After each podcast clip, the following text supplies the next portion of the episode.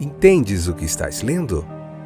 O podcast que te leva através das páginas da Bíblia, livro por livro, capítulo por capítulo. Uma exposição bíblica emocionante. Aperte os cintos e embarque comigo nesta viagem.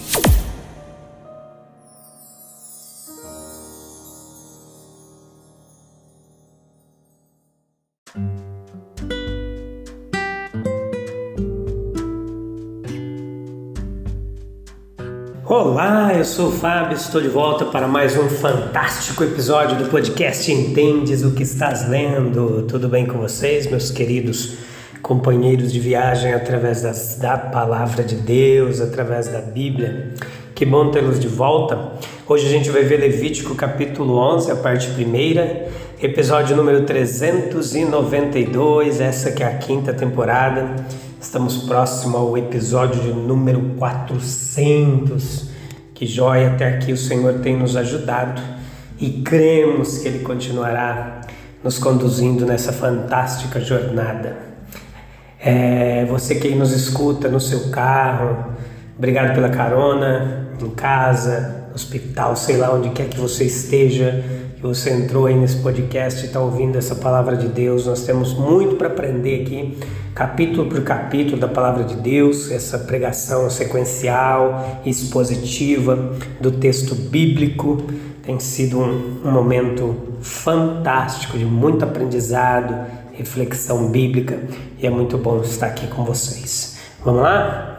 Então vamos ver como que eram aquelas leis ali que foram dadas para o povo de Israel, como eles deveriam lidar com a natureza, com animais impuros, animais puros e como tudo isso impacta as nossas vidas e quais os princípios bíblicos que podemos aprender aqui para nós. Então nós vamos passar agora nesse capítulo 11 da relação em que o povo do Senhor deve ter com a natureza longe de tratá-la com indiferença, eles eram obrigados a considerar certos animais como limpos e outros como impuros, e também a considerar o uso e o contato com eles como de importância religiosa, meus queridos.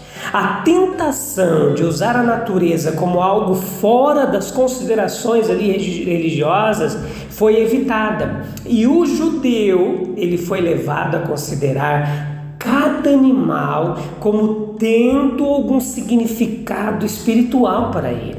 Veja que o judeu, onde quer que ele fosse, ele estava sempre atento contra o impuro e fornecia para seu uso apenas o que era legalmente, legitimamente aprovado pela lei como puro, como limpo. Veja que muitas vezes é esquecido que a natureza, ela foi a primeira revelação de Deus às suas criaturas. Temos que ter isso em mente. Para os nossos primeiros pais ali, antes da queda, a natureza ela tinha um significado muito mais profundo, muito provavelmente do que já teve para nós. A interpretação da natureza ela é muito importante. Não há necessidade de que seja agnóstica ou irreligiosa ou fora da espiritualidade. Veja que desde que o fato científico ele seja bem-vindo, não há prejuízo. Mas se engane em olhar para o nosso ambiente, para tudo à nossa volta, para a criação como algo divino, como algo vindo das mãos de Deus e com um propósito bem claro e definido. A ciência ela não está fadada a se tornar um departamento da teologia e a se deparar com afirmações teológicas e nem por outro lado ela é obrigada a ceder aos ateus, aqueles que não acreditam em Deus. O argumento do design ele pode não fazer parte da ciência. O acaso, que é a única alternativa para alguns, também não faz parte da verdadeira ciência. Veja que enquanto a ciência ela não tem obrigação nenhuma de se tornar teológica, é certo que a natureza ela deve ser considerada de forma espiritual. Uma divisão científica não era necessária para um propósito religioso. Uma divisão popular, facilmente aprendida, serviria infinitamente melhor. Então veja que as distinções aqui na lei em Levítico elas são feitas de tal forma que elas podem ser vistas de relance. Veja que, primeiro, é dito a respeito dos quadrúpedes. Os limpos eram considerados aqueles que tinham o casco dividido e ruminavam, os ruminantes. Em outras palavras, os ruminantes eles devem ser considerados limpos. Veja, todos os outros quadrúpedes deveriam ser considerados impuros. Naquele contexto, meus queridos. Para que não houvesse engano, camelo, coelho, a lebre e o porco, eles são enfatizados como impuros, porque possuem apenas uma das características exigidas. A carne dos ruminantes ela é geralmente considerada mais saudável do que a dos outros quadrúpedes, mas isso dificilmente determinaria essa divisão. Observe comigo, entretanto, que o fato de que a reflexão ela encontra sua ilustração adequada na ruminação desses animais e que eles são justamente considerados como seguros e limpos. E qual que é o propósito dessa distinção, meus queridos? Se o povo do Senhor, ele deveria associar-se com esses animais, usá-los como alimento, enquanto os outros quadrúpedes deveriam ser evitados, era para ensiná-los a refletir fielmente sobre o que Deus lhes deu, para serem firmes na corrida que Ele lhes propõe, ser puros, serem puros em sua caminhada, em sua conversa, em suas relações. O fato de tais ideias morais estarem associadas aos animais limpos e corroborado por passagens como 2 Samuel 22, 34, Salmos capítulo 18, versículo 33, são apenas alguns. Veja outro exemplo, são os peixes. Aqui novamente os limpos são aqueles que têm barbatanas e escamas. Tudo que não possui essas duas características deveria ser considerada abominação. Tubarão, enguias deveriam ser rejeitados como alimento. Parece certo, portanto, que a distinção aqui feita, embora talvez tenha algum fundamento na qualidade da carne, é principalmente para ilustrar a disposição e proteger os judeus contra egoísmo, contra ganância Veja que dificilmente poderia ser a locomoção a característica a que se referia nesse reino animal, pois alguns dos peixes impuros, por exemplo, os tubarões, eles são notáveis pela sua velocidade. Além disso, o fato de tubarões e alguns outros peixes terem escamas, embora de caráter quase microscópico, pequenas demais, não é argumento contra a fidelidade do registro da lei. A lei foi dada principalmente a um povo de hábitos simples e não científicos, não a microscopistas, meus queridos.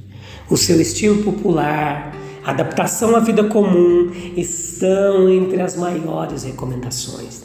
Veja a, a, a descrição sobre os pássaros. E aqui, novamente, quando as palavras são examinadas cuidadosamente, a distinção parece ser entre pássaros limpos, enquanto as árvores que eram carnívoras, elas são excluídas como impuras. De, de maneira mais impressionante, os apetites profanos poderiam ser ilustrados e condenados. A moderação e a pureza foram assim inculcadas na mente dos judeus. Répteis. Quando se fala disso, destes é dada permissão para comer quatro tipos de gafanhoto, todos os quais são distinguidos como saltadores e não corredores. A locomoção, nesse caso, e não a comida, é a base da distinção.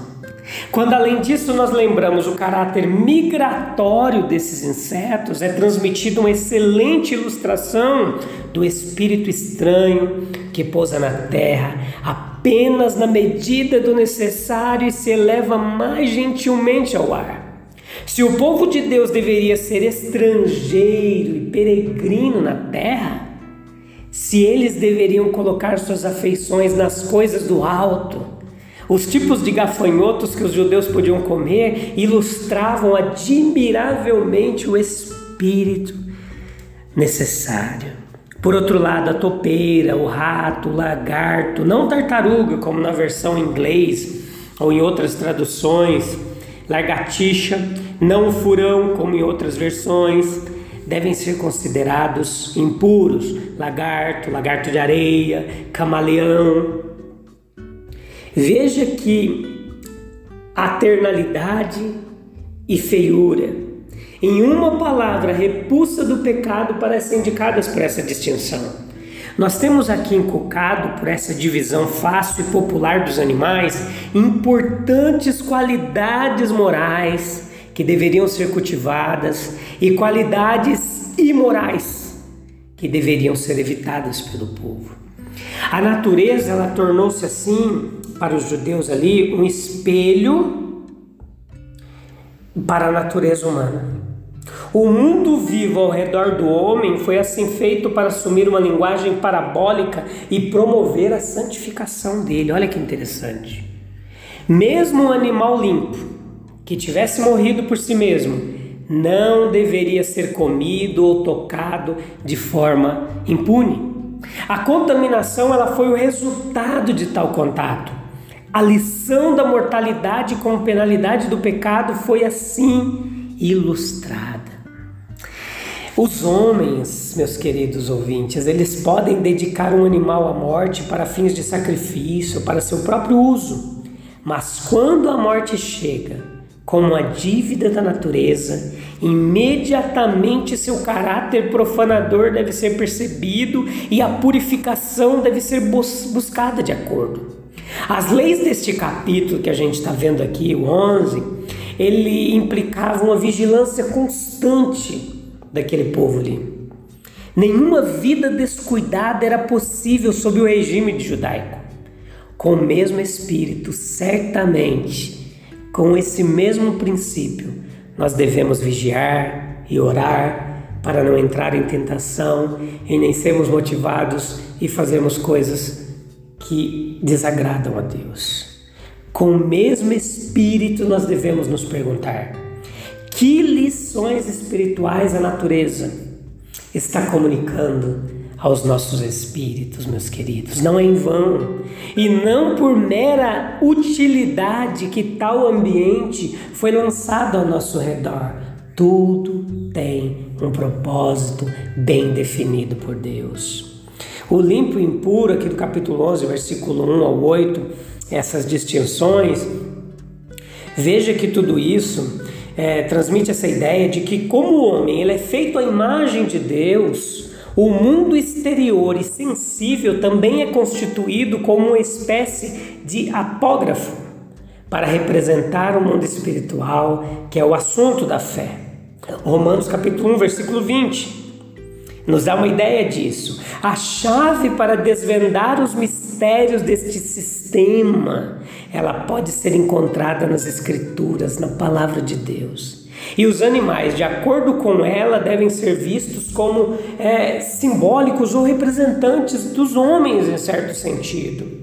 A lei ela distribuía basicamente em duas classes: os limpos, que tinham como marca de limpeza o casco dividido, é, pela divisão do, bo, do casco, nós tínhamos o boi, a ovelha, o animal que era capaz de ordenar seus passos para não jogar lama sobre si mesmo, como faz aquele cujo casco não é, não é fendido. Veja que eles ruminam, assim a sua comida é mais perfeitamente preparada para a digestão. A maneira como isso é feito enquanto a criatura descansa é tão sugestiva de reflexão, meditação, que é, se usa essa palavra, ele está ruminando, né? quando alguém está refletindo. Os animais limpos, eles foram, portanto, escolhidos para representar os israelitas, que eram uma nação santa. Eles eram cerimonialmente sagrados andar nos caminhos dos mandamentos de Deus para não ser contaminado com as abominações da idolatria, meditar sobre a lei, digeri-la interiormente para a sua nutrição, Salmos 1, 2, 1 Timóteo capítulo 4, versículo 13 ou 15. Assim também eles, os judeus, eles se tornaram moralmente superiores às nações ao seu redor. Isso explica, em parte, muitas advertências para não se misturar com outras nações, mesmo porque eles eram separados como uma nação para Deus, simbolizando, representando e sendo o povo escolhido por Deus. Os gentios, em contraste com os judeus, eles eram cerimonialmente impuros e, portanto, eles eram excluídos da comunhão com os judeus. Que coisa! Mas era possível para eles serem santificados, tornando-se o que eles costumam chamar de prosélitos. Mas isso é um assunto para um outro episódio, outro podcast para a gente falar disso aqui, tá bom? Veja que a glória na face de Moisés, quando ali foi mostrada, ela foi velada para os judeus. Eles não podiam olhar com firmeza para a verdadeira glória de sua própria lei. Estou engasgado aqui. Moisés, portanto, ele colocou um véu sobre o rosto. E esse véu ainda está em seus corações. E assim deve permanecer, até que se voltem para o Senhor ou se convertam a Cristo. Quando Moisés ele se voltou para o Senhor, de quem derivou a sua glória, ele tirou o véu. E é a mesma glória que cai sobre nós. Veja que a única diferença é que no espírito da lei nós vemos a glória do Senhor refletida na face de Moisés. Mas no espírito do evangelho nós vemos a mesma glória que o Moisés viu. Imediatamente na face de Jesus. Assim nós passando da lei para o evangelho, uma pessoa espiritual, ela é transformada de glória em glória. Essa transfiguração brilhante ela é efetuada pelo Espírito do Senhor na vida do cristão. O Espírito do Senhor é o Espírito da lei. O Evangelho ele insiste na pureza. Vimos que a lei de unir o boi e o jumento ela é revogada sobre o Evangelho.